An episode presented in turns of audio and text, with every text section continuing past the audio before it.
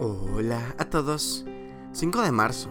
Y gracias a nuestro devocional Alimento para el Alma, hoy podrán escuchar Bienaventurados los impulsores.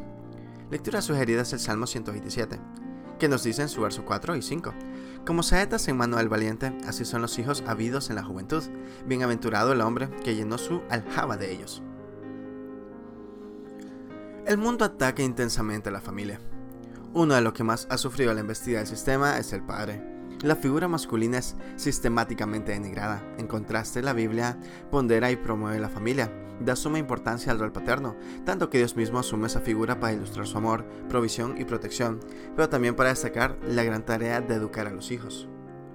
El salmista dice que es como lanzar flechas.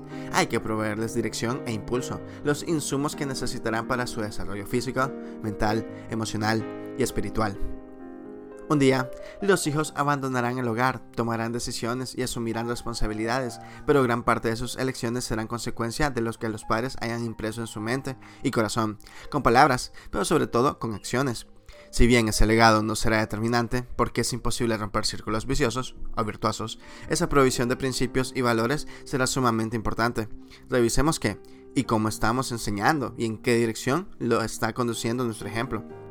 Bienaventurados los impulsores, todos aquellos que aunque no tengan hijos biológicos, aprovechan el privilegio y la responsabilidad de ser influencia en la vida de otros niños en su rol de ser hermanos, tíos, maestros o líderes. Podemos ayudar a darles dirección e impulso.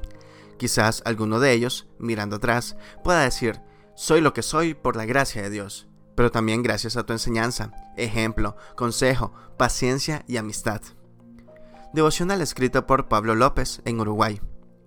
Dice tercera de Juan, versículo 4. No tengo yo mayor gozo que este, el oír que mis hijos andan en la verdad. Muchas gracias por escuchar.